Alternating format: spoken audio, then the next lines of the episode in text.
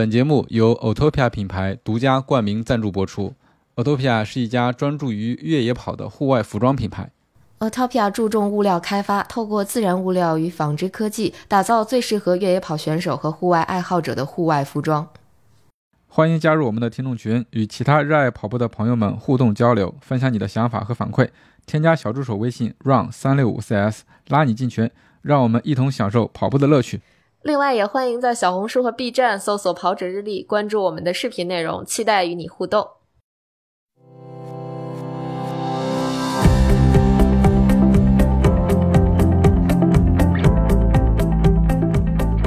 Hello，大家好，欢迎收听本期的跑者日历。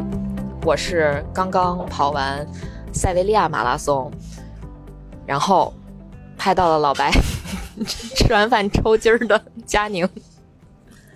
大家好，我是跑出了二零一九年以来最差成绩的思应。大家好，我是带着一个调皮的小孩子，然后客场作战，同样也抽筋了的跑在北国的猪爸爸。大家好，我是主场作战破三失败，但是还是 PB 了，然后吃完饭从椅子上下来抽筋了的老白。呃，所以，所以我们这期节目呢，就你俩用这个啊。所以我们这期节目主要跟大家聊一聊塞维利亚马拉松。那这个比赛是在今年的二月十八号，在西班牙的南部安达卢西亚大区的塞维利亚举行的一场举世瞩目的 马拉松比赛。据说国内有一些媒体也那个直播了嘛啊，所以说明这个比赛肯定在国内还是有点影响力的。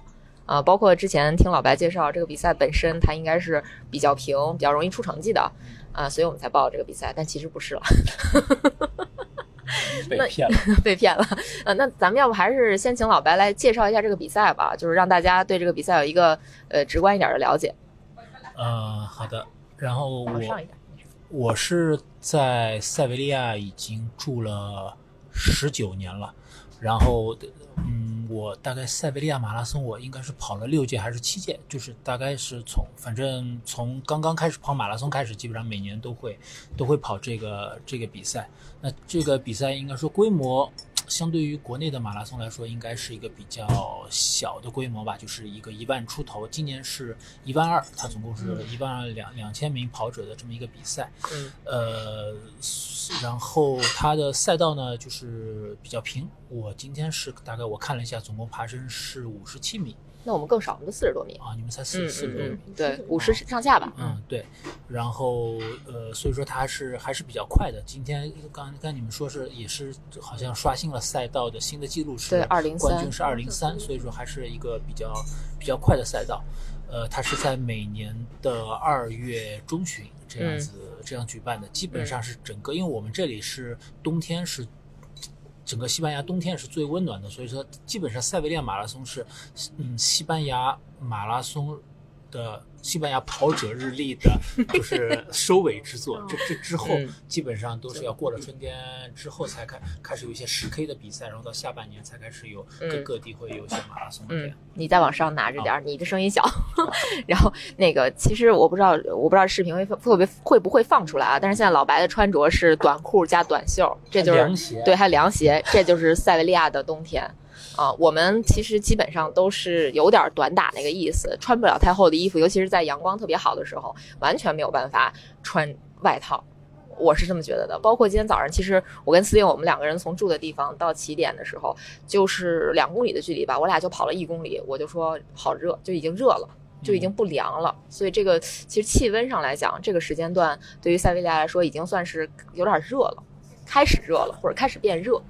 对对，就感觉是冬天，冬天结束了。然后现在的这个在全球气候变暖的这个情况下，大概就是，呃，春天也特别短，所以说基本上很快就我们。这儿就要上三十度了，哦，所以说大概我估计三三月中啊这样子，可能这边就会到到三十度左右。嗯，但是实际上这边是昼夜温差会比较大一点。对对对，就是我们在夏天，哪怕是白天最高温度四十多度的时候，它在就是它它最低温度可能也就是二十四五度，就是一天有二十度的温差很正常。二十度温差。对。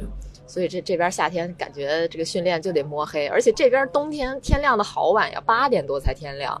对，而且因为他还换那个冬令时嘛，对对，所以说你他就是嗯早上还是天亮的挺晚的。对我们俩大概是七点四十多出门，然后天还黑着，嗯到站到几点差不多？咱们见面那会儿应该是八点出头，对天今今天日日才亮了好像就是大概我看了一下，大概八点二十左右。还好，对我觉得现在本地的，对不起，我觉得现在本地的日出时间已经比我们挪威那边要早一些了。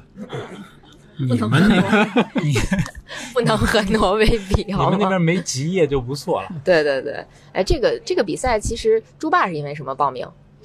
嗯，简单的说就是被老白忽悠了你俩。都可以进一点，你先拿着没事儿，你俩都可以进一嗯，点。简单的说就是被老白忽悠了。啊然后另一面，我也是觉得我很期，我也很好奇，想到西班牙这边来看看比赛是什么样子。嗯，尤其我知道老白在这边，我们可以简单的说他就是地头蛇。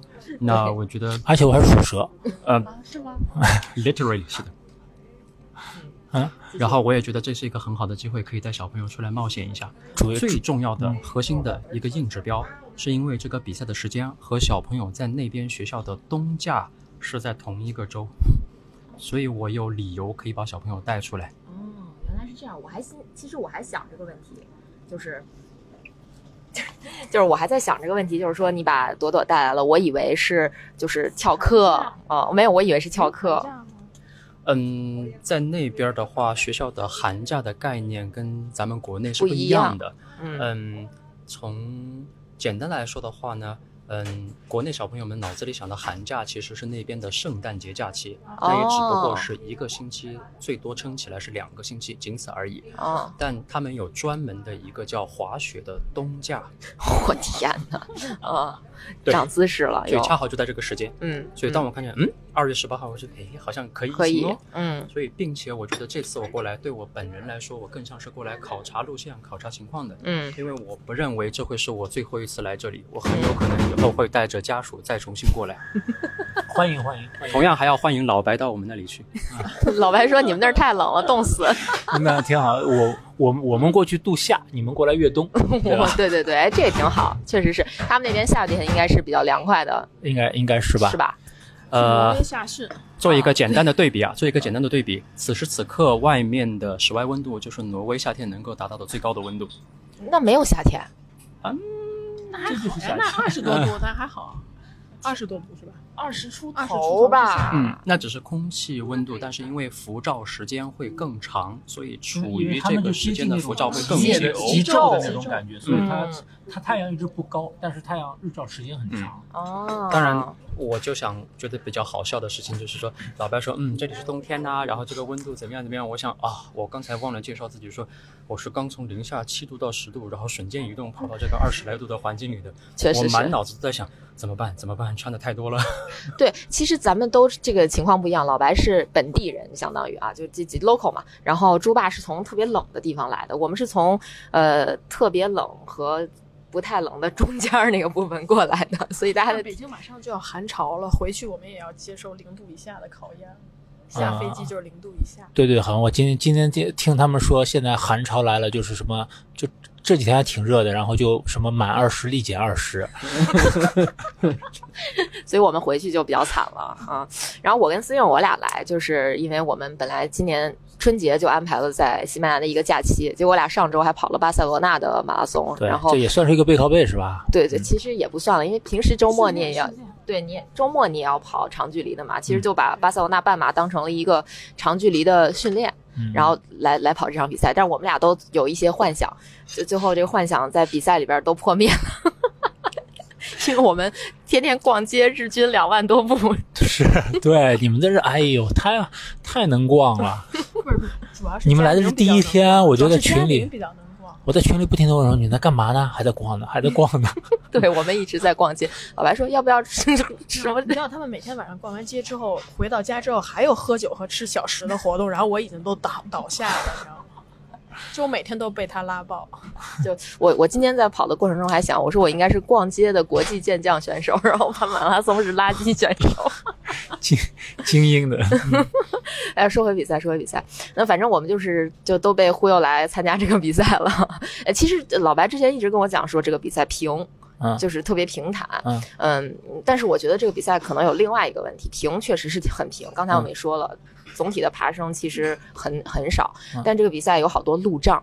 就是就就我这个路障是加引号的啊，就是因为它好多这种，比如说马路中间突然出现的那种隔离杆儿还是什么隔离东西，对对吧就是就是那种小的那种一个尖儿的尖儿那种，就嗯，呃，那个是你说的是很小，我说的是大概有半个腿高的那种、嗯那个东西。对，嗯它有的时候就有些，因为它这个比赛可能规模又不大，所以它一些稍微宽一点的路，它可能就封封一半儿，所以说对它嗯从一个路到另外一个路，说下之前那条路是整条路都封的，然后下、哦下面那条路它是只封一半儿，它就会放一些杆儿来给你引过去，但那些杆儿又很矮，所以你在。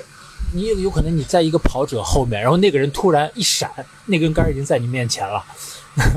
对，我觉得这个是不是欧洲比赛的一个通病？就问你们两个人啊，就是因为我我感觉这边包括我们俩跑巴塞罗那半马，都感觉说地不平，对，就那个路？马路都是各种裂了的，然后还有坑，对然后还有那种凸起的东西它。很比明显、击剑？谁比得过咱国内啊？而且它很明显那就是靠近路边是倾斜的这种状态。哎对对对我也想穿碳板鞋，你知道稳定性不是很好，就是我感觉我脚都是歪的，我还得要再往里再错一点那种跑。嗯对你知道这个挺明显的。对，有点像跑海边儿公路，你知道吗？海边儿公路它就是斜的，就是这种斜角的因。为它它那它那个路为了排水嘛，所以它是中间高两两边低的，所以说让然后它那个下下水道是建在那个马路牙子旁边，所以说它如果下雨的话咱们那边应该也是，但是好像没有这么斜。对对，没这么斜。可能国内路宽，所以说呢，就是它呃这个斜度就没有感觉没那么明显啊对就是一样从中啊对对中间跟中中间跟两边，你想如果差差十公分的话，你在一个六车道的差十差十公分，你就感觉什么，哦对吧？我们当然，我也会想说，因为这个比赛是在这种历史文化名城里面，嗯路线故意的要考虑到去很多著名的景点，那些景点那个就不用说那东西太多了，对吧？但凡是路的是路况很很差就是这样的这种石板石板路，有很多起伏。嗯，我有这样的心理准备，但实际上今天我到了后半程，还是被折腾得很够呛。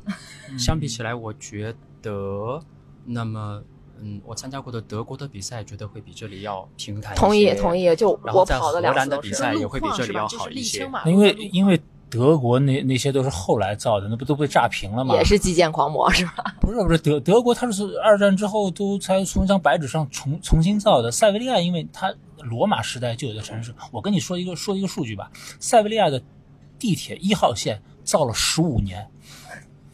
为为什么呢？他他因为他他就动不动就能够就挖到古，迹就，跟西安那种差不多，挖着挖着挖着一个罗马人的什么东西出来，所以他他就得改道啊什么的。哦，这太有意思了。但是确实是这个路况好差呀，不管巴塞罗那还是塞维利亚，路况真的都差，就跟德国的比赛没法比。柏柏林，因为刚才我们还在讨论柏林马拉松嘛，就柏林马拉松真的是就姨妈平穿，就那个就 就那个都出来了。对对，那那那个什么，呃，如果你在欧洲自驾游的话，其实你还是可以会可以感觉到，你车子开始震了，就西班牙到了。这个太逗，那个古城里面那路真的太难跑了。我俩就是早餐跑那天跑了一下嘛，不是，嗯就是从也是从家一出来，我就差点崴一出了。一我记得我记得老白在节目里说过，说制造那个碳板跑鞋那些大品牌一定没跑过欧洲的古城的路。对就是因为你每一个石板中间都是一个凹槽，你那个脚就歪。而且还我我这两场比赛一共崴了三次脚。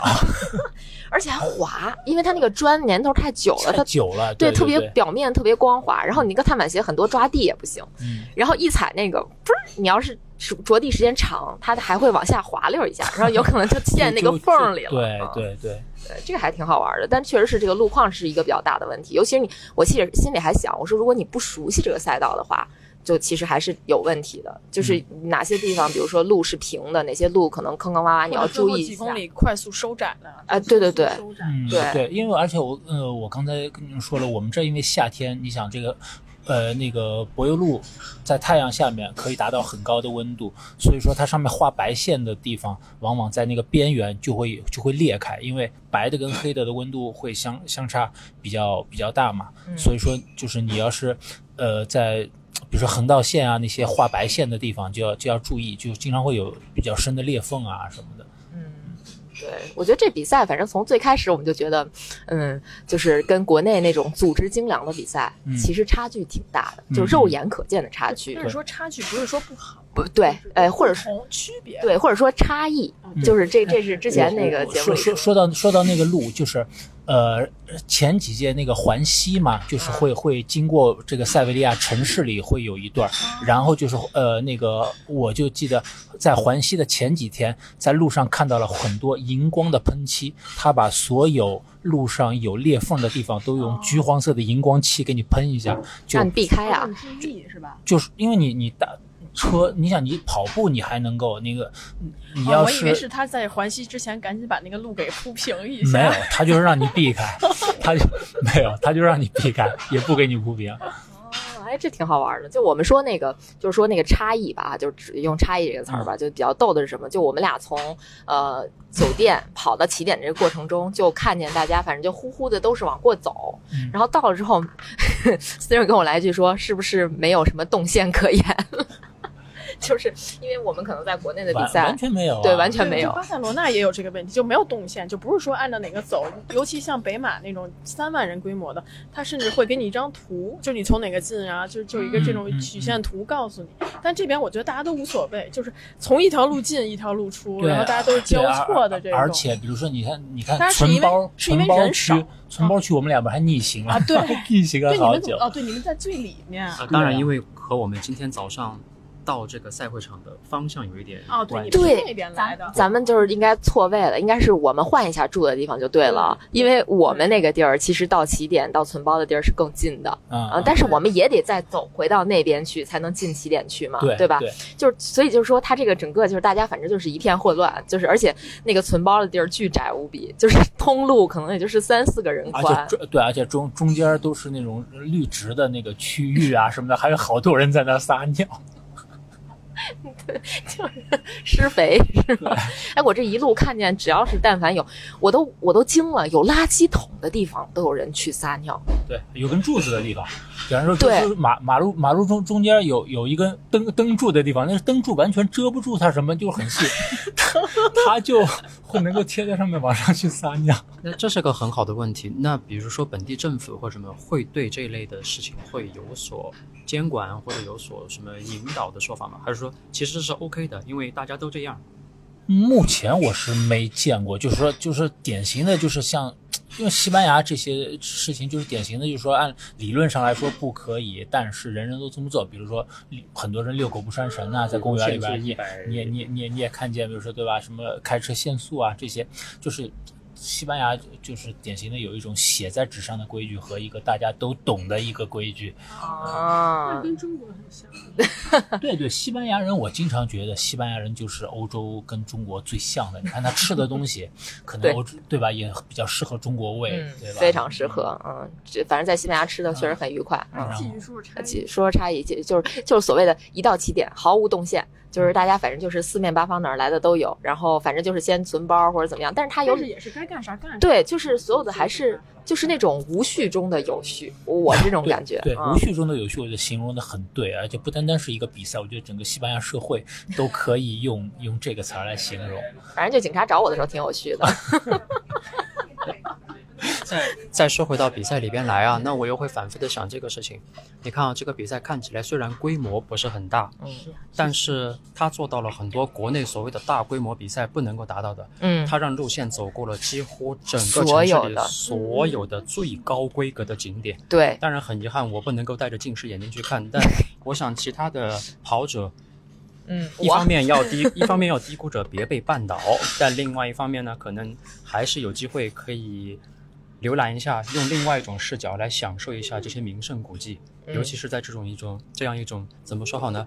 嗯，跑动中的城市流动的血脉，在这个城市中穿行的这种感觉，我想这一点恐怕是国内很多比赛都不能够提及提。呃，对，因为国内会有一些问题，就比如说，如果你要穿过这些大型的景点，或者说那种标志性的建筑物，你涉及到封封路然后协调各种我就这个跑过一次上马，但是嗯上马有一半的路线我在上海生活生活二十多年都没去过那些地方。对，就是会有一些难度，因为毕竟就是我其实一直会有一个很矛盾的事情是什么呢？就是国内很多事情做想要做好，就是因为人太多了，它很难做好。就很多事儿人一多了，它就不好处理了。所以这个我们就一直也也也在说，说一万多人的这个比赛就会体感很好。对，我就一直很喜欢一万多人的比赛，就是出国去了两次，包括有另外一次也在日本，也是一万多人，然后大概可能都跑到三小时二十多这个水平，然后全程也不会觉得特别挤，然后所有上厕所、喝水都井然有序，然后就不会像北马，我可能赛前就担心，哎呀，我要在哪站下，我可能是不是喝水啊喝不上，我存包要。弄很久，就这些就是比赛之外的事情，你就不会思考，你浪费那么多精力，然后你更专注一点。对，而且就是这个其实有这个问题，其实因为因为归根结底其实就是一个人数的问题，嗯所以说你也不能够怪说国内这方面的组织，对，因为对。因为组织一个一万的对，其实对于中国来说，他是，很擅长组织大型活动，对啊、人物，但是你的体验感会很不一样。对对，嗯嗯，对，所以其实本呃总的来说，我还是挺推荐大家，如果有机会可以出来去跑一个大概一万多人的比赛，都不一定非得去追求，比如说什么柏林啊、什么什么巴黎啊这种，就是好几万人的。其实这种就一万多人、一万出头的这个比赛，呃，你不用担心特别多。包括你像朱爸跑了二五几，就跑崩跑二五几哈，好崩了。然后，然后包括我，甚至我跑四个多小时，就是我我整体的体感都很好，就是我我印象特别北马，你说四小时人特别多是吧？呃，对他这一四小时都没人了，对我我觉得还有一点比较有趣啊，你看啊，比如说在欧洲本身城市的规模就已经比国内要小很多，呃，对，那然后，然后因为参赛的规模本身也要小一点点，所以反过来在报名的时候，你就少了很多抽签的烦恼。对，这也是这让我想说的。所有想要考虑准备参加比赛的人可以用心的思考，我要不要准备，我如何准备。嗯，那比如如果我要像在，比如说在国内，我们的比赛都要强调规模大，参赛的人数多，那这样不可避免的就一定会进入抽签的情况。那么这种抽签就会带给所有的参与者一种未知感，他也不敢押宝，拿这个做计划，所有的鸡蛋放在一个篮子里，这个逻辑放在这里面，所以总归会带来一些未知的定数。但在这里，我觉得，嗯，它是通过随着时间的推移，报名费用的这个递增的方式，就强调一种这是一个契约，你报名了，这就是契约，不退不换，你自己负责。那这样的话，先来先到，OK。那么愿意来的愿者上钩，我可以用这种思路来说，那么就会更加的专注，更加的来认真的对待这样的一个比赛。对，但但是国内我觉得抽签我觉得没问题，但是他到比赛前几周才出签，对，这又是一个大的差异。对，我觉得你怎么为这个比赛准备呢？你准备了半天没中签呢？对，就是报批的问题，就是因为国内有一个很复杂的系统，它不像这边可能就，而且你像这边比赛，几乎就是说今年比赛结束，明年啥时候我立马就告诉你了。对，就是它是一个其实这个确定的应该就开始报名开始报名嗯那个明年的了。嗯今天比完，明天就可以报了。对，国外好多比赛都是这样，但是国内做不到，因为国内有很多不确定因素，可能比如说在这场比赛举办的同时，它有别的大型活动，那它这个比赛可能就不让你办，不让你在这个日期办。所以你看，不管是北马、上马，还是说更小型的比赛，它几乎都是在赛前可能两到三个月，它只能给你大致的一个数，可能每年我就是这个期间举办，但是具体的时间几乎都是在赛前最多最多三个月、三四个月。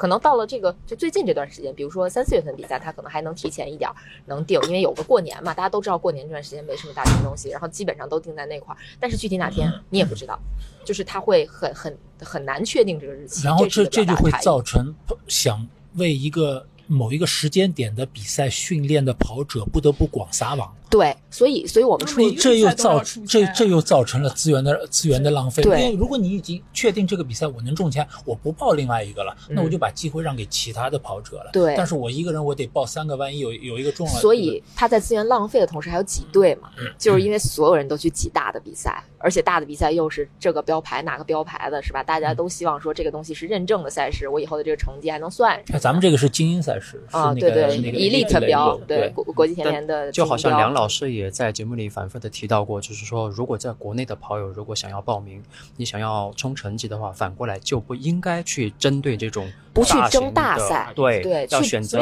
规模小小一点。所以梁老师的绰号是郊县天王，东东营东营马拉松小王子，鹤壁鹤壁第一，场鹤壁，第一场破三鹤壁。我第一场是如皋，对，南京如皋。就我很多地名我都是通过梁老师跑马拉松我才知道的。我虽然对我在南京待了七年，虽然我知道如皋那里，但是我都不知道那里有马拉松。所以就国内在比比赛选择上有比较大的问题。然后其实我还觉得老白说的另外一点也特别有意思，就是他在赛前的三周是塞维利亚半程马拉松，就是、啊而且这里一个城市经常是这样做，瓦伦西亚一模一样，瓦伦西亚也是瓦伦西亚半马在瓦伦西亚全马的赛前三周，同一个就是主办方，嗯，应该差大差不差，应该都塞维利亚是的，而且是比如说塞维利亚两个都是那个苏黎世保险公司冠名赞助的，对，你们也是哦不，就是他是塞维利塞亚。塞维利亚，塞维利亚，哦，塞维利亚，对对。对对对，瓦伦西亚我不是很确定，因为我没有没有去跑瓦伦西亚的半马，嗯，然后所以说基本上至少本地的跑者或者附近的跑者都会把赛前的半马作为全马的测试。对，我觉得这点特别好，就是嗯、呃或者说这个城市的马拉松。我感觉啊，就是如果它从发展阶段来讲，它最初应该都还是为本地跑者服务的，因为你在本地训练，然后跑这个比赛是比较方便的，对吧？你一气呵成嘛，因为你赛道也熟悉，天气也熟悉，你不用再去做额外的准备。就可能游客或者说我们这种专程飞过来跑的是少数人，那那嗯这样子这里的就是说外国的跑者其实也主要是附近的，就是说嗯这里外城跑者我我看了一下资料，好像一半以上是葡萄牙，葡萄牙，因为塞维利亚离葡萄牙比较近嘛。对，所以就我觉得这一点特别好。就国内很多比赛其实更多像旅游性质的比赛，它更多是刺激消费，就是希望呃全国各地的人，甚至世界各地的人都来我这个地方跑马拉松，而不是服务本地的。所以这样子的话，就会造成一个什么样的结果呢？就是我本地人，他可能是个抽签赛事，我是本地人，但是我抽不中。嗯嗯嗯，但是你看，其实国际的很多大赛，它对本地人是有重签倾斜的。哦，不只是优优惠政策，对价格还会对对对，价格也不一样。对对对对我我们可以报一下各自的这个大概报名费嘛。我我大概好像是二二十五块多吧。嗯，然后我们俩应该是十月份报名的，应该就是五五六十块钱吧，全加上，因为我俩还选了一堆乱七八糟，什么 pass party 啊、早餐跑之类的，还有两份饭，两份午饭。一共浪费了六个餐票。浪费六个餐票。然后我是因为反复的考虑，我直到应该是在今年的年初，差不多，差不多。我才最后订单下来。所以当时我决定的时候，我看了一下，已经是最贵的价格了。我早一个星期，晚一个星期也是这个价格，那我就觉得无所谓了。我的报名的价格是六十五欧元，然后因为还有小朋友的那个五公里的活动，所以最后七七八八乱七八糟加起来，也快要八十，奔着九十欧元去了。哦，那还是蛮贵的。嗯 就你报的时候很贵了，我们都还好。嗯，然后他还有赛前那个早餐跑，那个我觉得也很有意思。就是国内现在可能有早餐跑的，也就是好像武汉跟厦门有，然后厦门主要是为为了让你去鼓浪屿上溜达一圈儿。啊，嗯，然后这边的早餐跑 跟跟我参加过的其他早餐跑还都不太一样，就是它是早餐完事儿给你扔个发你一个塑料袋儿，然后里边装点什么吃的。但是我看你那视频里边全都是喝的呀，对，没吃的东西呀。有有有一袋儿，有一袋儿像坚果坚果一样的东西。啊对对，但是没有那个面包。我记得柏林柏林的早餐跑特别好，柏林的早餐跑是跑进柏林奥林匹克体育场，而且不收钱，就是你去就行了。然后去了之后。去了之后，因为那个奥林匹克体育场是蓝色跑道嘛，很漂亮。然后出来之后，他在体育场外面就是什么面包、牛奶、酸奶，然后喝的，就直接是 buffet 吗？就是自助对啊。但是要排队，人很多。嗯，啊体验也挺有意思的，那个值值得去体验一下。就这嗯边、我要认真的考虑一下。对，然后这边主要是就是是因为直通成绩。呃，是的，嗯，对，它直通。然后就是就这边早餐跑就主要主打一个气氛，我感觉你说他又认真又不认真。还有一个就是把这市中心这就是那个玛利亚路易莎公园、西班牙广场这一段，等于是给你游览游览一下。对，有就提前游览一下，或者有些人不跑全马，他可能也能游览一下，啊是吧对？因为我们早餐跑是一个方向，然后马拉松再进西班牙广场又是反着的一个方向，对吧但是你？们是不是跑外面那一圈儿？就是你们跑的是地上鹅卵石那那那一圈儿，然后我们今天跑的地上是方砖的那一一圈儿。一样都都一样啊都跑到两个门进去的。对对对对对，两个门进去，就确实是他把所有景点都囊括在里边，太牛了。但是那个早餐跑也很逗，早餐跑是可能推迟了五六分钟开始的。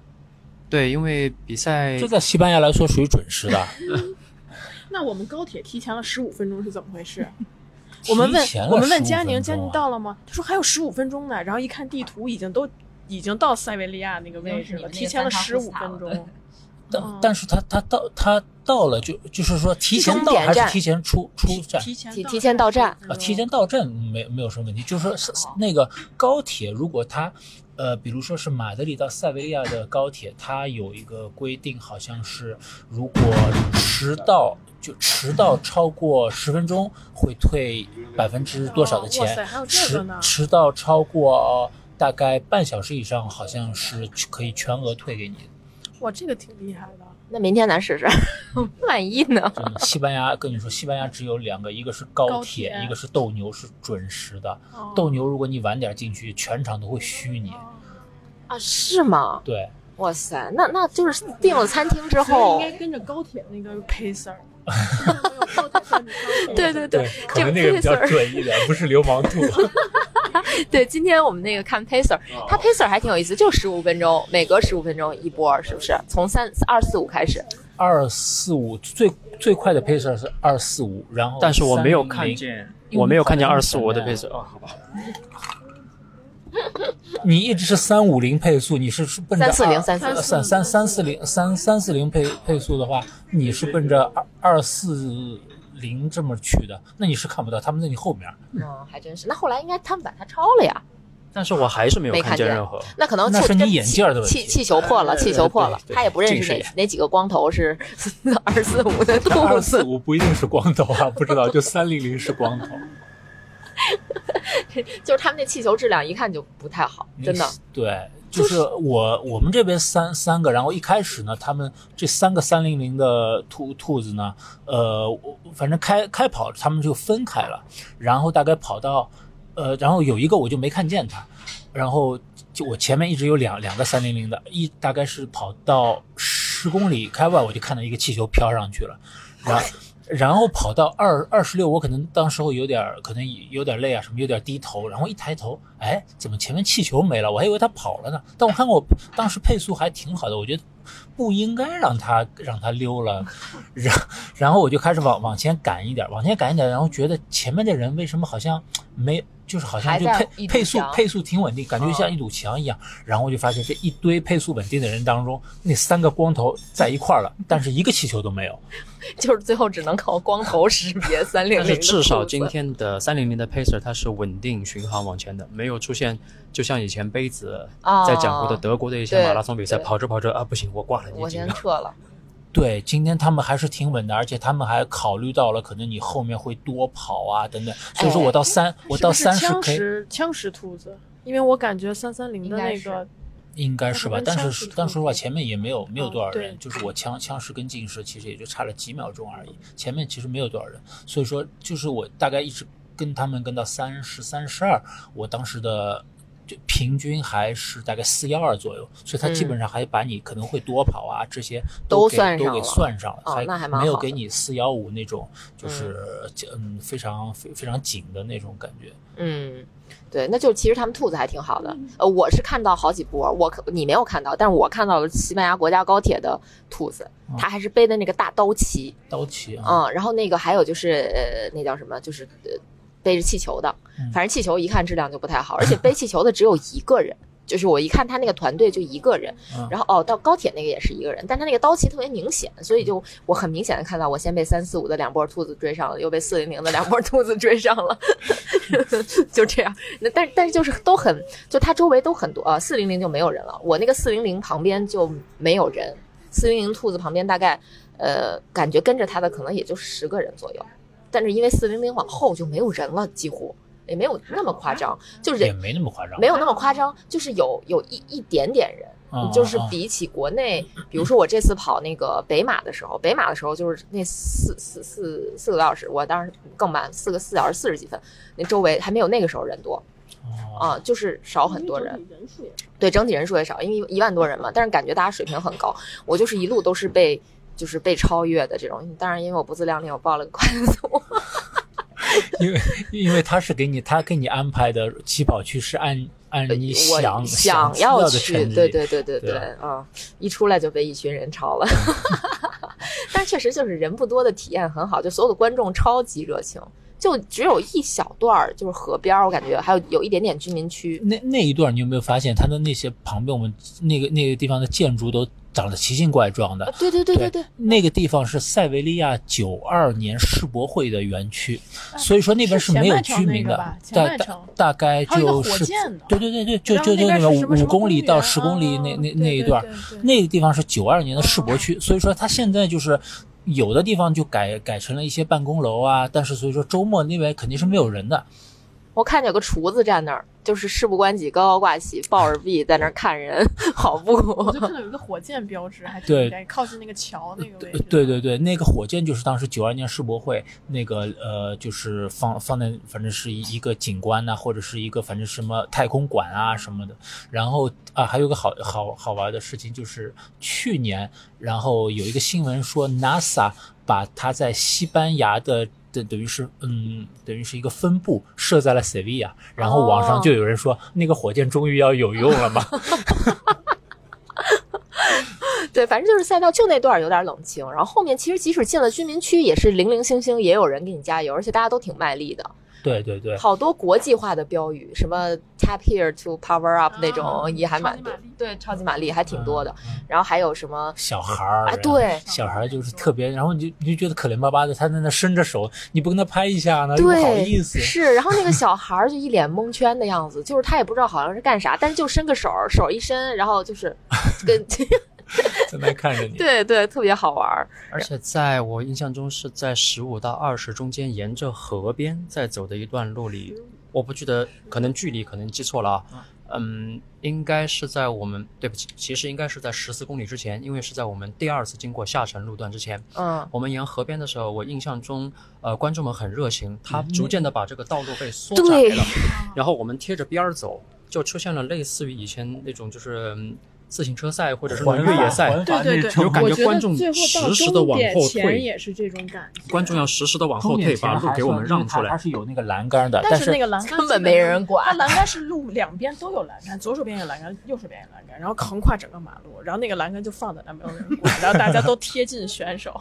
对对，最后就是跑出真的跑出环法那感觉了，就是我我感觉到到终点那段大概剩个两三百米的时候，呃，四百米吧，那个到那个那个环岛那个喷泉那个地方，喷泉之前那对那个地方，那段儿特别窄对那段感觉就是三个人并排都不是特别行，因为你要摆臂嘛，就所以我想知道，欧洲比赛是都是这样吗？或者大部分国家的马拉松比赛都是这样，就是没有封路的吗？都是这样，对，就可能除了六大是吧？不不不不不一样的哦都也不封路。但是柏林可能会好一点，就是因为我只跑过柏林啊，不是什么只跑过，就是柏林我跑过两回，我印象比较深。柏林是移动的岛，就是它是有一些硬隔离的，但是它不像这边过过马路，就是呼凑一波，这个地方有一个空档，然后大家就嗖就过去了。它是有一种移动的那种岛的那种措施，就是它先封一边路让大家走过来，然后呢，它再把另外一边路封了。然后让大家走过去，然后这样就永远都有一个通路。因为我不知道怎么说能理解过属。来嘛嗯就是包括在巴塞罗那也是，之前可能就是家属也在北京这种看过类似比赛，因为北京是一到这种大型马拉松全都是天马封路封的厉害，所以我想去到某一个地方基本都去不了，就他尤其他们可能想去好几个地方。昨天还说亚洲，那我们可能赶不过去。我说那咱看一下那个视频，他正好那个赛前有个官方的那个摩托车第一视角视频，一看没有路障，我说那咱们就安排哪哪哪几个点。就这嗯这点对于对对，他加油他而且但对但是你也会发现，比如说这它的等于是一些缺点，就是比如说会有人穿越赛道，对对对对吧？对呃，然后还会有可以可以蹭跑，啊对。太多了！我在路边看见好几个人那儿有，太多，就在我记得之前是有谁上跑者日历比赛也说，我呀，就不是我们我我我我去年带了个司徒嘛对对对，我就说司徒，我去年带了个司然后就徒，我跟他约了在哦二十公里，我说他带我哦下对对半段嘛，对对对 那你这样说，其实早在昨天的那个早餐跑的时候也有。对，好多人没有号码他不查，这不是你吗？昨天你不就蹭跑了吗你不？就哦我还是很认真的，我在到终点之前我退出去了。对，你还你还自自制了个号码牌，对，就是这种随意，我觉得其实还挺好的，就是尤其对于大众跑者来说，就这我种狂我觉得其实你自觉的不要去使用人家付了官方补钱的那个资源啊，对一个是奖牌，你不要去去冲线去拿个奖牌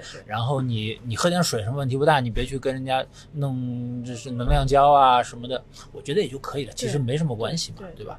你你让大家都有你又没有你又没有成绩大，家都开对吧心一点。而且我也觉得，像这样的比赛里边的时候，因为道路几乎就是处于开放的状态，所以家属也可以正常的在路边给长辈啊、亲人啊、爱人一起加油。我觉得这个感觉非常的互动，很开放。四个点，这应该是整个活动里边最亮点的一个地方。对我最后看到，就我到我到我冲线的时候，我就看直接一个人左右一手领一小孩儿冲线了。你们有没有看见一个姑娘，嗯，穿了一个充气的独角兽啊？在终点之前，我看到的。我看到他四次，这么快吗？不是不是，他说观众观众啊，观众观众，他就在四，他我在对就他在路边看到他四四次，我也看过类似的观众，因为他举了一个照片，然后我在好几个地方都看到他了。哎，你知道我看到了什么吗？我是看到一个大哥，感觉是个跑团的，他也面无表情，举个旗往那儿一站。我在两个点儿看他，他就是就是面无表情的，然后看着赛道，举了个旗，什么好像上面写着 “I run” 还是什么的，就这样举着一个有点像墨西哥旗似的，就是两个点儿，啊就是完全不给你加油。然后还不是笑模样，是那种很严肃的脸上举个旗，这这些人呢，一般来说就是只在遇到他跑团的人过来之后发挥一下，基本上就是这样。嗯，但是我我看到两个标语挺有意思，我一路在默念。然后第一个写的是 “Hot girls run marathons”，然后第二个是我看见两次，写的是 “Who run the world”，world 是画了一个地球，嗯然后那个呃好像是下面写着 “girls”，啊，对啊，因为因为对对对，因为 run the world 就是其实也就是让运运行对让地对对对球运行对对，嘛我觉得这所以它俩还挺好一个一个双关语，挺有意意思啊。啊。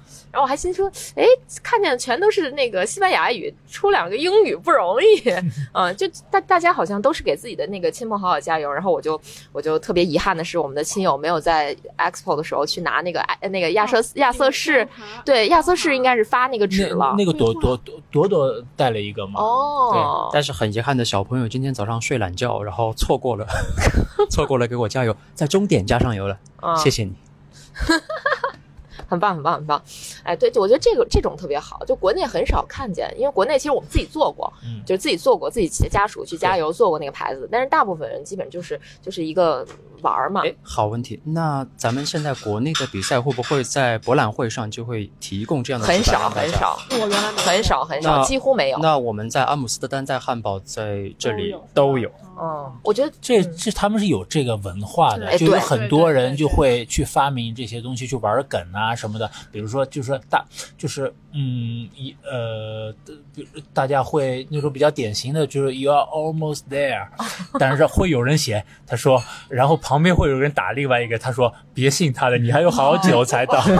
哦，我还看见一个二十七公里的时候，有一个人写的是呃英文不记得了，翻译过来就是你已经燃烧了三千卡路里了，加油这种。对，就是他他们就会玩，去玩梗什么，挺有意思的。那你这么说呢？比如说在无锡啊或者苏州的一些比赛里边的时候，他会把这样有趣的标语作为官方的标语，对呃会有会有官方会有一些赞助商那种印的那种画，嗯对，特别大那种。但是我觉得可能咱们现在国内自己画的，它会啊就是有一点问题。对，有可能会有一些呃管制或者什么，啊这个咱们就不清楚了啊。对对，但是国外这种真的很多，我就是只要跑国外的比赛，虽然我很很久没有跑了，但真的是跑国外的比赛，就特喜欢看他大家标语上写什么。但这边就是有语言障碍，我看不懂，对对倍儿难受，特着急。说到语言障碍，我们是可以稍微吐槽一下，就在这边英语不是很通用的这个梗吗？对对对，因为因为为什么呢？就是说你因为从挪威来的，挪威人知道出了挪威，挪威语就没用了。但是西班牙人他有一个安全感，就是说他西班牙语怎么也是世界第三第三大语言对，就是说，比如说我整个南美洲，对吧？我都是用用横着走，用用的西班牙语，然后美国西班牙语也是第二大语言啊，对不对？嗯所以说他就感觉好像，哎，我也何必呢？就是说我就是说西班牙语，我也能走半个世界。上海人也是这么想的。完了，你说的啊，不是我说的。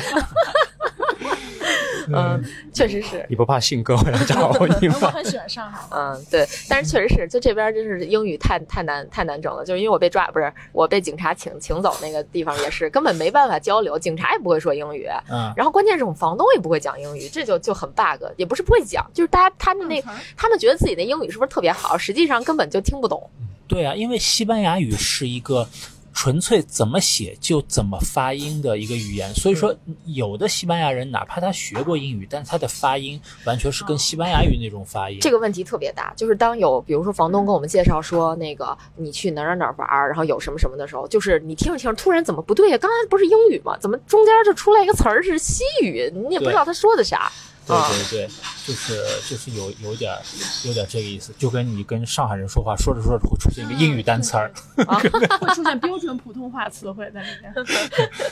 我我的的嗯，的确也是，比如说我们上如果上海人之间说话也会有用对对对用上海话突然不知道怎么说的词儿。哦哦，就是改改那个普通话了是吧？所以哦说到这个什么，就是语言的障碍，比如说前两天的这个市这个博览会 Expo 啊，上面去有很多很很多各种各样的互动的活动，可参加不了。以引导小朋友们进行一些游戏，然后引导这些参赛的爱好者去进行这种那样的测试。然后我还去报名了好几个，我先是第一天报名了那个脚部平衡以及足部的一些肌肉肌腱的检查，然后很遗憾的就是检查的医生他不说英文，然后。然后我听什么呢？我听他检查了一遍之后听不懂。然后昨天其实我又重新回到 Expo 又去逛了一会儿，嗯，然后我又去做了一个心肺的检查，然后做完了还是听不懂各种各样我说您说英语吗？然后他嗯啊嗯，然后大概大概花了很长的时间，基本上是我替他问问题，然后我自问自答，哦然后完成了我这个填问。这个就是各种问卷调查，然后他说、哦您的测试结束了，然后什么感谢您使用我们的服务，然后我不是我自己在解决问题吗？对，就是而且你想一个医生对吧？一个 doctor，这这这怎么都是一个很高的学历，但是他英文居然就会啊那么差，很对，很就是这个确实让人有点不能理解，就是确实这边英文太差了，我觉得仅次于法国，法国压根儿是会说也不跟你讲，呃，我觉得人家是会，对，不跟你讲，嗯，嗯，应应该是这样。但是同样，我也会觉得，就是嗯，因为不同的地方就会有这样的一些特色嘛。其实你要想，嗯，即使是咱们在国内的一些比赛，我们当然希望有更多的外国的友人一起来参加，但其实咱们国内的比赛也很难做到对，随手抓一样的，住一个人。一。样的，一样的，因为这个就是比如说说水跟能量饮料的时候，就是我我知道那个西班牙语水是阿夸，就大概知道哦，他喊的是后面那个我就不知道是啥了，我就猜哦，能量饮料肯定是。对，阿瓜流，阿瓜柳，哎，但是特别有意思，就是我我特别想夸塞维利亚这个水站，我觉得特别棒。我我是没有见过这种设置的，就是它是双侧水站，但是双侧是错开的。错开的，对对，我觉得这个特别好，就是你左边如果没有拿到的话，右边还有一溜儿，嗯你就还是可以拿。我觉得这特好避。免路线。对，而且它不是不是同时在双侧，因为同时双侧就错过了一侧，你也错过了另外一侧。对，而且还收窄，还路路还收窄了。如果人很多的话，你就就很难搞。但它这个水站设计，我觉得就特别特别的合理。也是一样，西班牙好像都都是这样。哦，就真没想到这么粗糙的西班牙人做这个东西竟然这么细致。嗯，但是有一点我不习惯，就是它的这个水站是先水，然后再能量饮料，然后没有水了。没有水因因为就是就是正常来讲，在国内的比赛，我比较习惯的是喝完能量饮料再用水水漱漱口，因为嗯能量饮料一般都比较糊了吧唧，你喝了那个嘴里难受嘛，就想拿那个清水再漱一漱，但它这儿没有。嗯嗯，然后就还有不能理解，就是前面还有发那个瓶装水的，然后对有前两个是瓶装水，后面还有一站是嗯，瓶装水啊。而而且还有还还有一个问题就是它呃后来用纸杯装的时候，它纸杯没有区分能量饮料和水。对靠我我得我得喊看一个听他们喊喊呃喊呃一个喊，然后还还看看他们他那个整啊整瓶儿的那些对对是什么，对，对不对？然后瓦伦西亚这点，瓦伦西亚这点就做的特别好，不单不单是瓦伦西亚，它不单是这个杯子的颜色不一样，它甚至给你能量胶的志愿者带咖啡因和不带咖啡因的能量胶，他穿的衣服是不一样的。哦那太太好了。反正今天我就比较吃这个亏，所以我全程都只是抓到一点点水，哦，所以你没喝到能量饮料，没有喝到饮能量饮料。我觉得它能量胶补给超级丰富，而且就是每个人过去的时候都塞你俩。最逗的是，我看见我前面一老哥，那人给他俩，他还回去一个，拿了一不要个 走了，不要。好沉的，对，因为它它是那另外一个欧洲的品牌，我从来没有见过，我是在巴塞罗那半马才看到这个牌子，就这个二二六 ER 这个这个二二六对，这个我没有有见过。那个这个胶之前我俩还吃，就我赛前我们俩一人吃了根胶，我吃了一个那个二，呃我吃了一个超凡依旧，他吃了一个二六，他说特别稠。然后我心说完了，那是赛道上吃蛋糕去了，因为我吃那超凡依旧跟蛋糕似的，跟那点心似的，就巨稠。然后结果在我赛道上吃到的那个二二六那个还它可能有等渗跟对还有非等嗯渗一点儿都不那个。什么。对我那个带咖啡因的就不用喝水的，哦，反正我吃到的那个就没有那么稠，就确实也挺稠，有点跟鸡油差不多，但是它没有那么就像超凡依旧那个就跟糕点一样，没有那么夸张。然后，嗯，还有就是它还发能量糖，巨丰富，我二十公里就。看到能量糖啊！他连能量饮料都没看看你们跑得快的，是不是就不如我们这跑得慢的？没事儿，我拍照了，回头我我就。想到我在前面跑的时候，感觉就是真的是错过了就没了，因为我们自溜一群人就过去了。太了，他是太对它快了它因为太太快了啊！对，你们都太快了，我我拿能量糖和能量胶的时候，我都是停下来拿了看看是啥，然后才走的。然后我我我头一次哈在比赛里拿了三个还是四个能量胶，最后还剩俩回来了。啊，我 往常对往常都是吃自己的，这次还赚俩。对，啊而且你看他比赛，呃，就是呃终点以后，他给你发吃的，那儿也跟自助餐一样。对我我看你想拿几个，他都给你，他根本不管。可乐、能量饮料、香蕉，你爱拿你你他他他给你俩俩香蕉。等等，有香蕉？有有香蕉，你没拿到香蕉吗？你连你女儿都没看见，你想？是不是亲生的这个？对，就是他赛后就反正完全贼松散。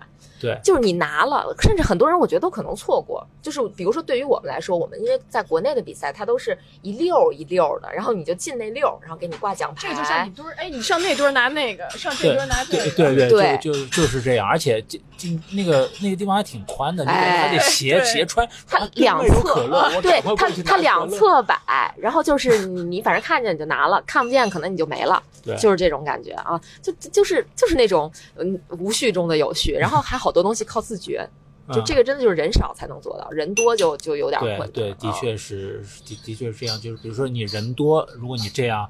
嗯，自助餐式的拿，完了到晚到的人可能啥都没有了啊对，但是我听说，因为我不是跑了巴塞罗那半马嘛，有人在我的那个 vlog 下面评论说，有人有人到最后没有拿到奖牌，说奖牌不够了。哦，可能就蹭跑的人 我觉拿了得奖牌吧，也不好说。嗯嗯，对，但你觉得今天在赛道上，我们看不到，您有看到就是，比如说很多人很贪心的拿了很多这种没有资源不是我跟你说，我还看见人家拿俩 还回去一个吗。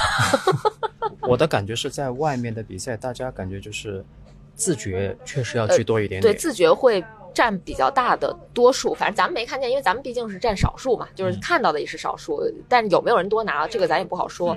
至少目之所及的地方是这样。就是我是觉得也没有必要把说你在赛道上拿好多能量胶这个东西当做炒的这个点拿出来说，我觉得嗯没有必要。因为一是你可能说有很多人指责他说你拿这么多，对吧？你是不是很很不自觉？然后还有一种就是说你给很多人做了一个不好的榜样，就是有人说哎可以拿这么多，那我下回我也拿这么多。我我我是这种感觉。对对，没没什么必要，就是你拿有有必要，不然的话，你跑在路上，这个你拿三个能量胶，这也是分量啊。不是我吗 我是这样，我他塞给我俩，我就都拿了，然后我就一手拿一个这样。然后后来想不行，太多了，塞兜里一个，就塞兜里一个，然后吃了一个，我觉得那个胶还行，还行，还可以。啊对，这这次你们马博会上也也看到了一些好像可能国内没有的奇奇怪怪的，是吧？对对对，马博会，当时我们你们看到三六三六一的那个国际线了吗？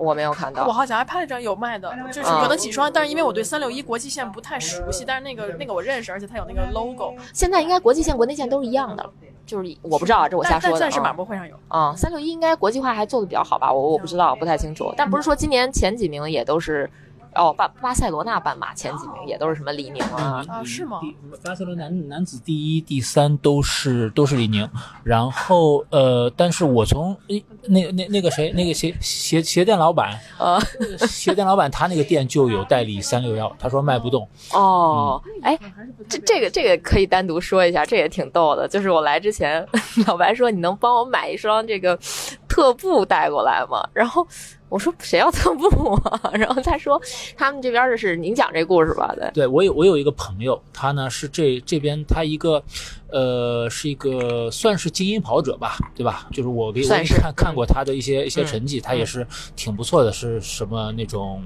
呃半马幺幺零啊，全马一呃二三一呃二二九二九，嗯，对？吧？那都，嗯，但是他呢，在这儿有开了一个鞋店，是专门卖跑步装备啊等等的，呃，但是他自己呢也特别喜欢做这些鞋的评测啊什么的，嗯。都是就是塞维利亚的吴哥吧，基本上。塞维利亚的。塞尔 吴塞维哥听着压力山大，塞维利亚的奥尔里奇五，主要是对标一下成绩。吴哥压力山大。所以说他，然后呢，他，但他就是主攻主要是呃，他原来是因为是跑场地的，所以他哦十 K 啊什么的都很厉害。十 K 这边十 K 比赛他还是经常能够站台的。哇，那就是他其实算是有专业背景，对对，他他他小时候是跑跑场地的嘛。嗯，对嗯，所以现在也四，你想他四十一岁了，去他跟我参加了，一起参加了那个瓦伦西亚，然后就四十一岁还能跑出二二九，是挺厉害的。嗯，嗯，然后呢，他就就是在网上经常经常看到，就是说中国的什么特步啊什么的，然后我就经常是某某个牌子推出了什么九十几克一双鞋，我就经常给他发个视频啊什么的，让他流流口水，然后他就说，哎，你能不能帮我买买一双？后来那么是我在这儿嘛，我就问佳宁说，佳佳宁，你能不能帮，然后帮他买一双这个，然后咱们。毕竟是头部播客嘛，买什么买，给你搞一双不就行了吗？哎，那个各大品牌听到这段记得联系我啊，我们还负责给海外 CD。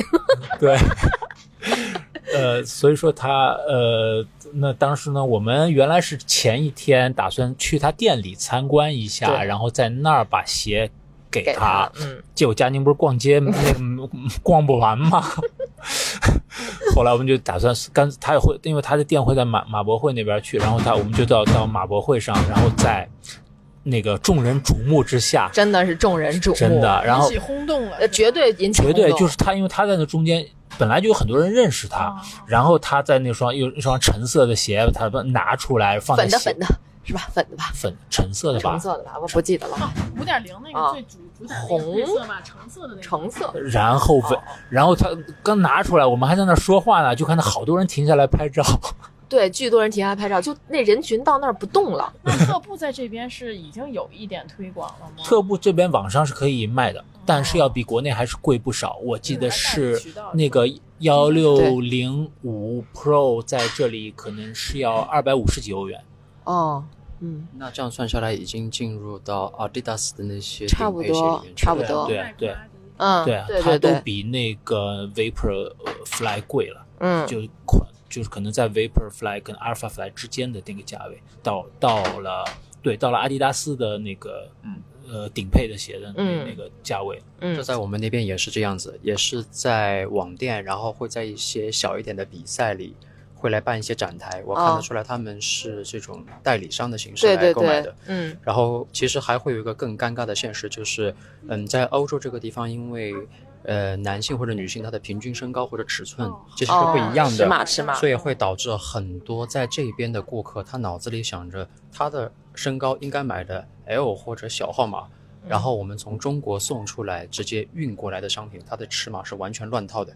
哦，这也这也导致我现在在这边选衣服，佳宁这里拿过来衣服，我脑子是完全是乱的，我并不知道应该是什么样的尺码。哎，我昨天试了一下佳宁给我的跑者日历吧 Autopia 背心儿，可显身材了。哎，那是不是接下来要上图？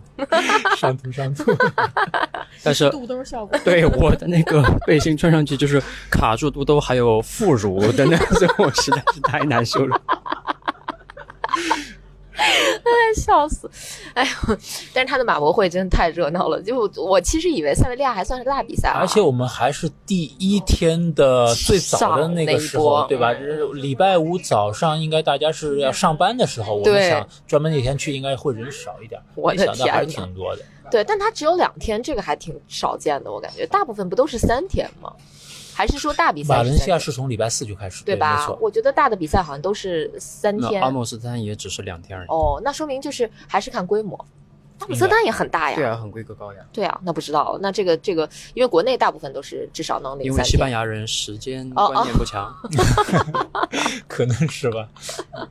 嗯反正这个这次就是简单的和鞋店老板那个说了两句话，哎，但是他真的很帅，就是还蛮帅的。是吧？嗯嗯，老纪在旁边坐着的，哎，嗯，没事儿。谁看了帅哥不流口水？是不是？嗯，那马博会是挺热闹的，确实挺热闹。嗯，嗯就是但是东西蛮少的。不对对，就是不太多没有是。其实你说，嗯，鞋的话，嗯我其实就看到了主赞助商亚瑟士士和一个 Hoka。嗯 Hoka 它是一个昂胖没见没看到。就是可能其他是体育店，就是那种对对对，其他其他，就是那些体体育用品店，它是什么都会卖点。然后嗯 Hoka 那个呢，我还问了他一下，他是一个葡萄牙的代理商，我的天挺呐！奇怪的。因为离这儿近，你自己刚说的。对，就是马博会没有那么大规模，甚至说，你说你这两天三天的事儿，我想起来巴塞罗那半马一个半马比赛，它都是三天的博览会。那他人多呀，你不是三天三万多人的比赛吗？呃呃，我一万八，一万啊一一万七八对对对。但是那也比这儿规模大，对吧？它是周四下午开始的，应该是两天半。嗯嗯，这边反正就只有两天，两个整天，对，对，两个整天。然后整体来讲，看起来挺唬人的，在一个特别大的地方。嗯然后实际上其实没多大其，实没有没有多大。对，对塞塞维利亚的这个这个马马博会，塞维利亚半马的马博会更更惨，更惨。进去空荡荡的。别这么说，那个什么，仅仅是这个这个城市算是小城市的比赛，它的规模也比奥斯陆马拉松的那个博览会要大很多 那儿那儿人就少，这儿好歹？啊。好问题，我的印象中也是万把人的样子，但是因为那个比赛确实一是太冷了，而且那个坡也有四百多米的爬升，所以很少有人会。哦哦哦，我奥斯陆有多少居民啊？嗯，啊，被你卡住了。但是你用简单来说的话，整个挪威的人口没有超过苏州市，然后奥斯陆是它的最大的城市，所以它的人口肯定是少很多的。啊，就就跟我们那那那天说的那个塞维利亚人口还没有那个通天苑多，天天通苑，啊天天通苑多啊，北京天通苑社区，天通苑一个社区好像一百多万人吧？啊。是吗？对啊，塞维利亚五十万人，塞维利亚城市就是呃，就是市里边嗯五十万不到一点儿，如果加上边上属归他管的这些小镇加起来，可能有七十万，啊，那因为很多人都住在外面。那还是蛮还是蛮小的。但是它它已经是西班牙的第四大城市，第四大城市，对，西班牙的马德里一枝独秀，它马德里大概是四百多万人，哦，对，在这儿避雷啊，那个马德里马拉松不要跑，全是坡儿，根本没法跑。对，马德里马拉松有六百多米全是，六百多米的爬爬升，对，巴塞罗那半马也600多米对小越野，对，巴塞罗那半马也全是坡是坡儿，呃就是但是它是那种很暗的坡儿，就是你也看不太清。那你在想，是不是这两个比赛同样也是有很多名胜古迹会？应该是吧？马德里马拉松气氛还是挺不错的，因为它是属于摇滚马拉松系列啊，的，对对对，Rock and Roll，嗯。嗯，Rock and Roll，所以说它旁边有很多乐队啊什么的，跟你嗯。跟你但这个个 rock and roll，我想的是有代指有很多上和下的意思吧？有两个乐队，两个两个啊两个乐队，就我们说那个塞维利亚马拉松两个乐队，就是打鼓的那个是不是乐队，那个吉他手，吉他手在那儿唱歌，我看到有 DJ，有 DJ 是一直有，DJ 一直有，乐队有两个，嗯我，怎么还是没看到？对，跑得太投入，我全看见了啊。然后我拍了其中一个，另外一个没拍到。然后也有打鼓的，打鼓是刚出来没多久就有打鼓的，对对对吧？然后后面好像就没有打鼓的了，如果我没有终点前有啊，嗯反正就打鼓的不太多，但是乐队是有两个，全程都有 DJ，然后 DJ 非常投入的在放各种歌曲，啊、，对对，嗯，就这个还挺好的，因为一到 DJ，我感觉我能还能提点速，我踩着那点儿走，踩着那点儿 真的真的有用啊！对，我觉得有点嗯用觉。得就是你听点点激昂的音乐，还真的会真的会有用。对，我就想想，万一我当时应该戴个耳机，说不定还能破个四呢。但是你戴着耳机的话，你就跟周围的环境被脱节了。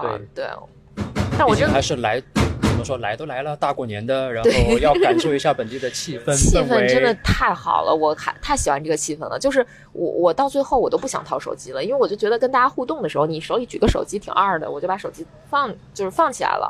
尤其是最后进入到。城区里边，就是已经到了往那个西班牙广场那边去的时候，嗯那个那个氛围太好了，就马路全是人关键是那个点儿，西班牙人起床了，哦。对，这也是我的一个迷思，就是我们俩我们刚出去的时候，我心说这么早西班牙人就起床了吗刚吗？出去的时候的那些人，大多数都是家属、家属、亲友团。哦，但是也很然密集。然后就是我们大概到了，你想一个周日，你要肯定西班牙人到十点十点半之后，有很多人出会出门来看比赛。哦，哇塞，那个广场那边就是因为我我的名字我印了英文名字，啊我也不知道为什么会会。叫你？一直在叫我，你知道吗？我都我都打招呼打不过来了，就是你就只能比个赞，或者是吧，然后就是跟着挥挥手，就这种，至至少有一串儿连着，可能得有六七个人叫我名字，就有一串儿，然后我就跟所有人都那个打招呼，他们的确是有这种文化，这就是特别就是说好所所谓的大家感觉也是一种刻板印象，说西班牙人热情，他他们所谓热情其实就是。嗯，就就就就是可能没有那么多的距离感，没有跟北欧相比。我、嗯你之前你有你有有是不是有有有有有很大的区别，有很大的区别，因为因为在我们那边的话，首先是不会和人隔得这么近的，就是光靠到你的附近范围，所以网上传那个什么芬兰火，对对对对对。那是真的排队对，我也这种情况我在芬兰也是这样的，非常正常。去排公交车，就是你站这儿，你方圆两米之内几乎没人，然后大家看你站这儿都躲你老远。就我我我是体验过的，确实是。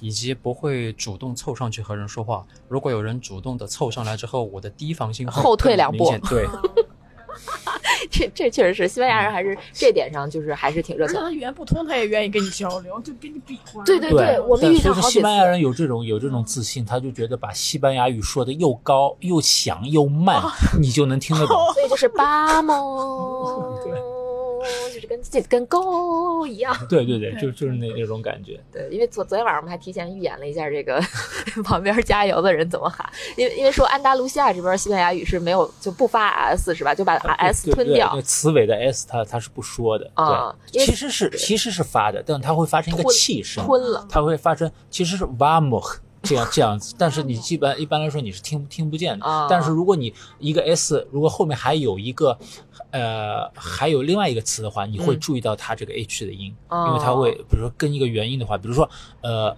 差不多西班牙叫 más o menos。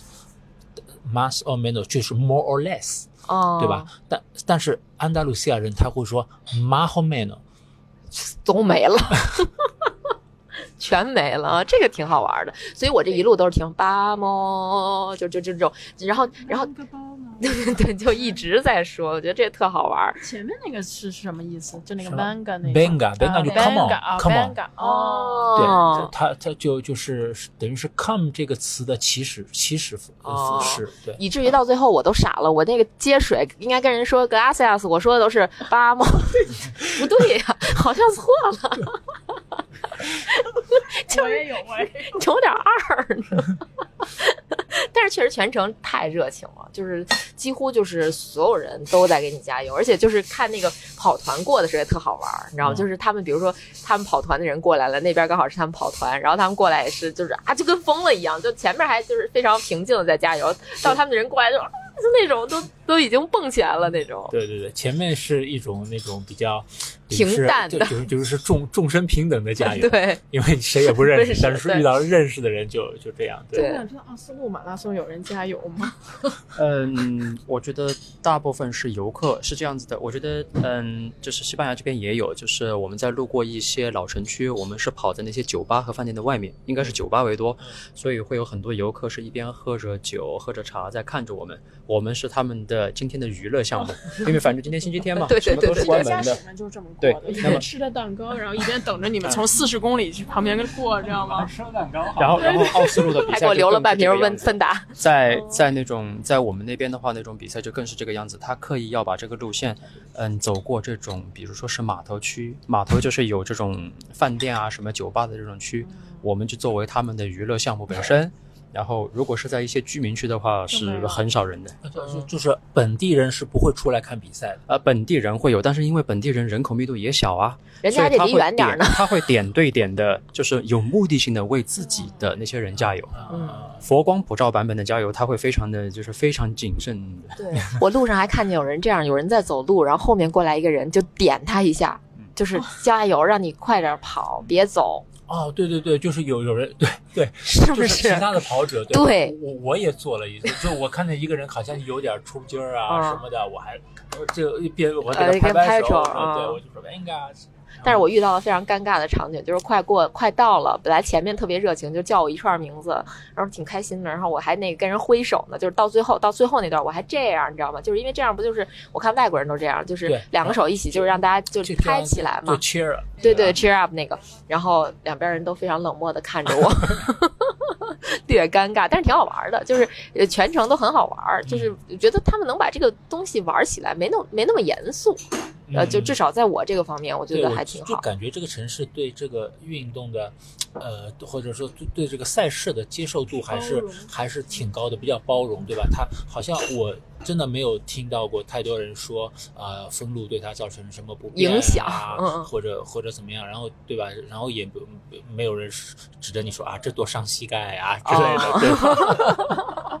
所以这是不是就是马拉松发展的高级阶段？可能呃如果就就是不跑步的人也对你表示理解对对对对对？我就是这这这种感觉，所以说你觉得在这还是挺挺好的。对，但是我发现你们这儿不不不那个什么，就是比如说我们带着奖牌出来，也没有人跟我们说 congratulations，哦，哦没有人跟我们说对巴猫，但是好像是跑者与跑者之间啊也会笑一下就是对就就是一对有有一种就是好像嗯，you are one of us，对不对？对对对，就是有有这种惺惺相惜的感觉，但是不像美国、英国，如果你带着奖牌或者是出去，就会有人跟你讲 congratulations。那可能还是我觉得语言语言的原因，就是因为、呃英语更世界语言一点吧，我我我我是这种感觉啊嗯。或或者也啊也有可能他看你就是像像那个长得像外国人，可能对对对会对跟对对对对样对吧？是因为包括我当时在柏林，我记得我柏林当年二零一五年的时候，我跑完柏林，从柏林飞就是飞西班牙，然后我就在机场这样坐着，挂了个奖牌，然后就有人过来哦机场还挂着呢。挂着呢，因为我当天就走了嘛，然后就有人跟我说 congratulations，我我我就觉得哦还挺好的，然后后来我就是去哪儿跑完我就带着，那个塞维利亚之前就是呃，一直到两年两年前一直是这个 New Balance 赞助的，然后嗯。New Balance 它就是它它的那个参赛包里就不是 T 恤，它是一件风衣，啊，呃，就是哦。New Balance，它每年都是一模一样的设计，只是换只是换一个颜色对，就就只只是只是换一个颜色，嗯。所以说呢，就是你呃，我们平时呢，就是在在路上，要是比如说冬天，你要是看到，呃，就就呃看到有人穿这件风衣跑呢，你感觉就呃看到了或者学长或者学弟，因为每一年啊你知道红色的是几几年，蓝嗯之后是蓝色，之后是绿色，之后是粉色，你们这儿还有穿风衣跑步的时候，我咋不信呢？呃，有的，我在星期五的早上晨跑的时候，我是有看到的。哦，是吗粉？色的，你跟你跟我说看到俩穿粉色的，对吧？啊对，我感觉这边热的都不用穿风衣，就是太热。嗯，可能就是你比赛的强度跟你平时慢跑的强度哦可能也不一样，对不也是也是。比赛的时候更加更加那个热一点。嗯，行，关于比赛，你们还有什么想补充的吗？呃，我觉得呢，就是嗯，塞维利亚的比赛，我就我作为作为这个 Local local，我觉得还是值得推荐的，就是并不是推荐住在这里啊，这嗯我觉得还是挺值得推荐的，对吧？作为一个呃这么一个比较小的城市，然后嗯，算是我觉得。不论是城市还是赛事，都可以称得上是小而美吧。嗯，嗯，然后如果就是作为一个马拉松周末玩一下，在这儿吃一下，对吧？嗯逛逛街还是挺挺值得一来的。特别惬意。我觉得这个城市就是旅游上感觉也很惬意，就很舒服的一个城市。对对对，它它是就是比较，呃，就这里也没有什么工业，基本上塞维利亚基本上就是靠旅游业和周边的一些农业啊什么活着的。那最最近农业也不太好，你们也知道。对，我们遇上了卡着不是拖拉机司机罢工，不是拖拉机，是农民把农用把他们的农对对农民罢具工农具他们都是哎，他们都是自己家的车对吧？对对对，就是他们自己家的农农具嘛。，就是每家都有一个那个特别大的这种农用设备。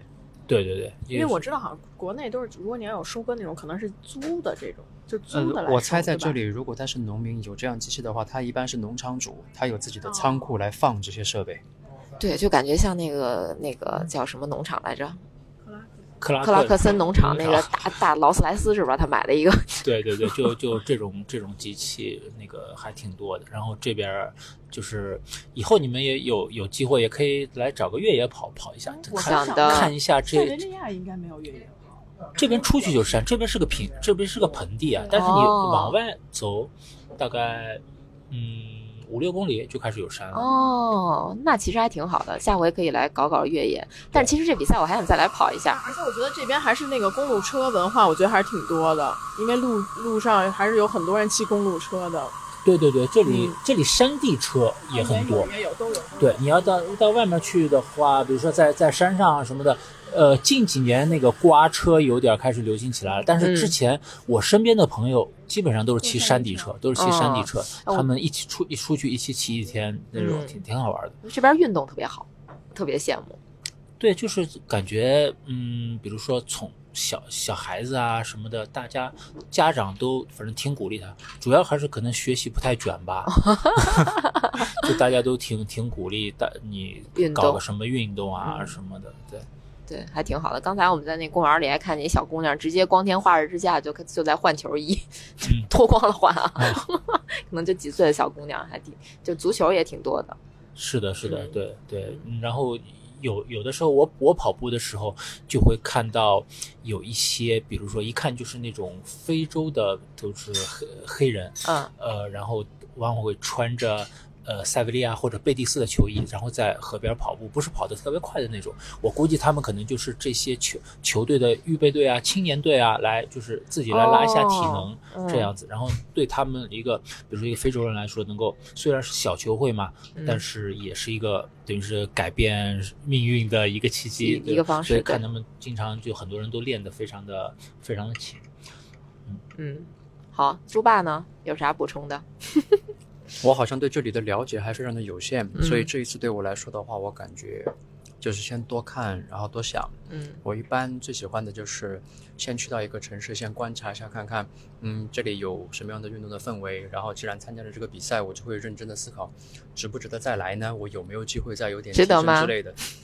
基本上答案就是很 positive 的，很但是 positive。但是也对我来说有很多，嗯，怎么说有难点，有很多啊难点，就是因为我们这个时候还是我们妥妥的正中间的冬天。对，像我们那边的话，从去年的十月底开始下雪，到现在为止还没有消停过。关关键是这之前的几个月，你就是你要人在挪威，你要为一个二月份的比赛准备的话，这个周期对你来说，这这这几个月你要在冰天雪冰天雪地里边准备一个比赛，嗯其实还是有点困难有点困难。你还记得很早以前红红有提到过，北京的冬天其嗯实如果有一个室内跑步操场会很好对吗？对对，在那边的话，奥斯陆是有的，然后斯塔万格那种大号的城市是有的，嗯但我们这种小村庄的话，你得开车过去，嗯但恶劣天气你怎么开得过去呢？嗯，很有可能恶劣天气里，公共交通、飞机什么全部都会瘫痪掉的。对，这个所以这对我来说，我的冬训我觉得是很有压力的。嗯今天在早一点的时候，在 PP 计划的班会里，我也在讲，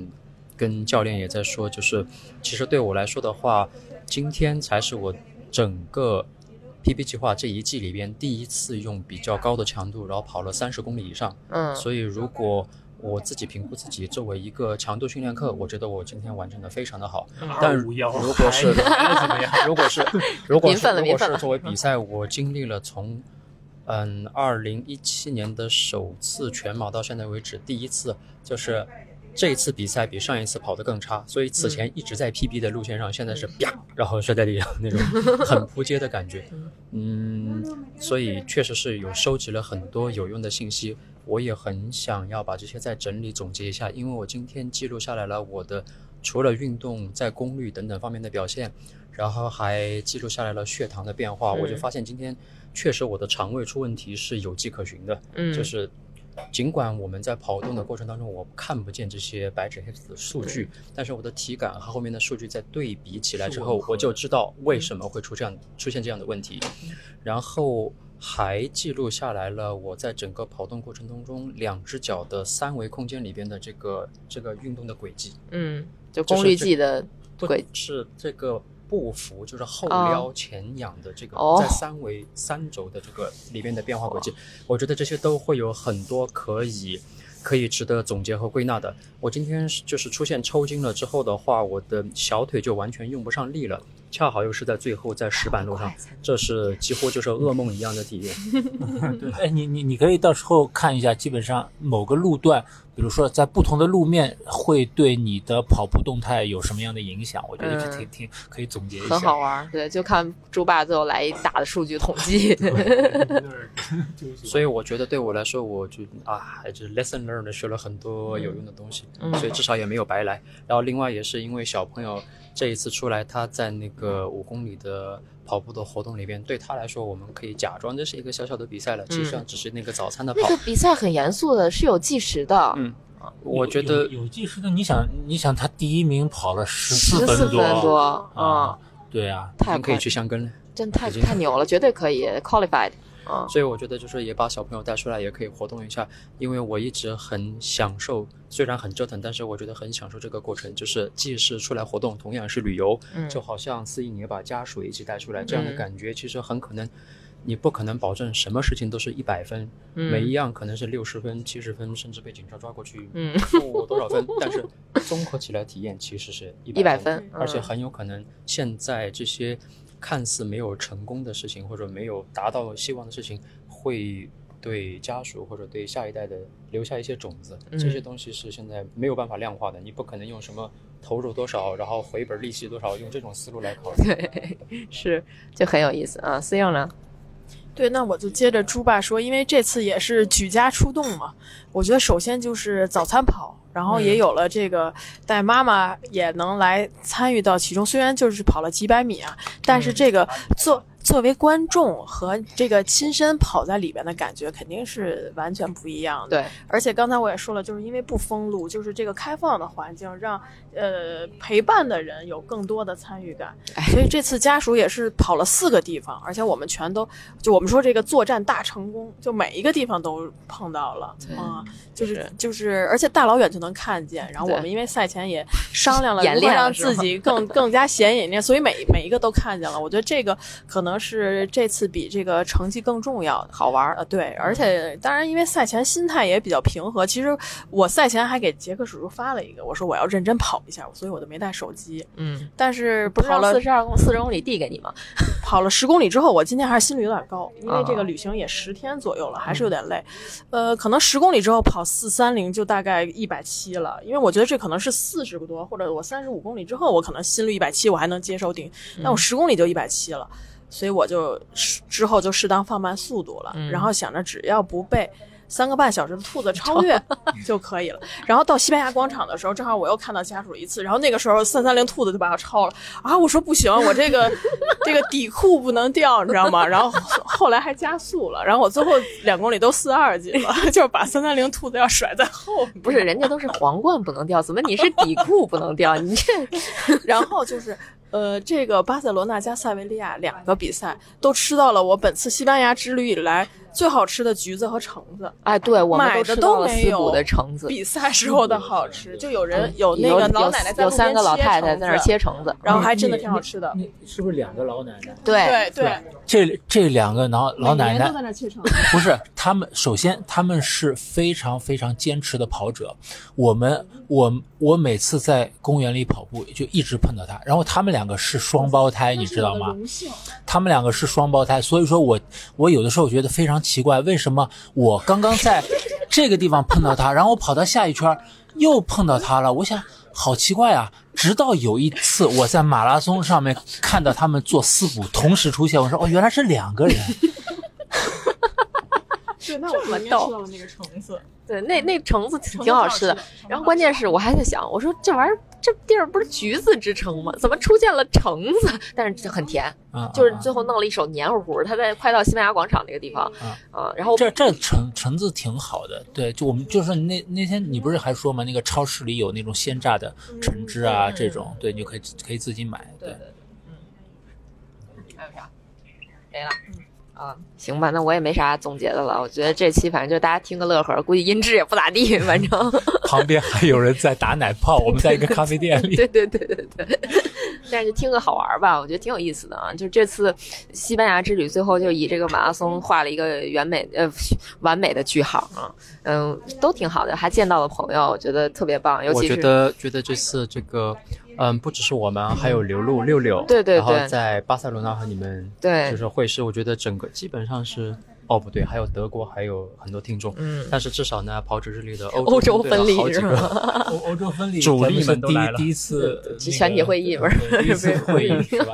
以后咱们还可以多多串对对对，很好玩，很好玩。就我觉得这次特别有意思，就是尤其是最后能跑一次塞尔维塞维利亚马拉松，因为我其实没有跑过欧洲特别小、相对小的这种比赛，就想体验一下。其实这个可能在放在中国就有点交线的那个意思了。确实是因为因为。国内可能一个郊县的比赛都要上万人规模的。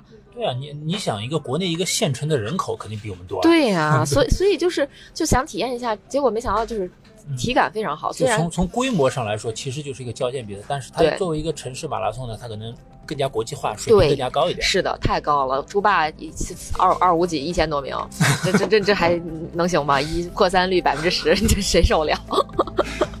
对，整体来说，这个比赛真的就是特别难忘。希望有以后有机会还可以再到塞尔利亚再来跑一次。对对对，尤其是我们都熟悉了这个赛道了，下回就不会踩坑了。行，那这期节目就到这里，我们下期节目再见，拜拜拜拜拜拜，谢谢谢谢。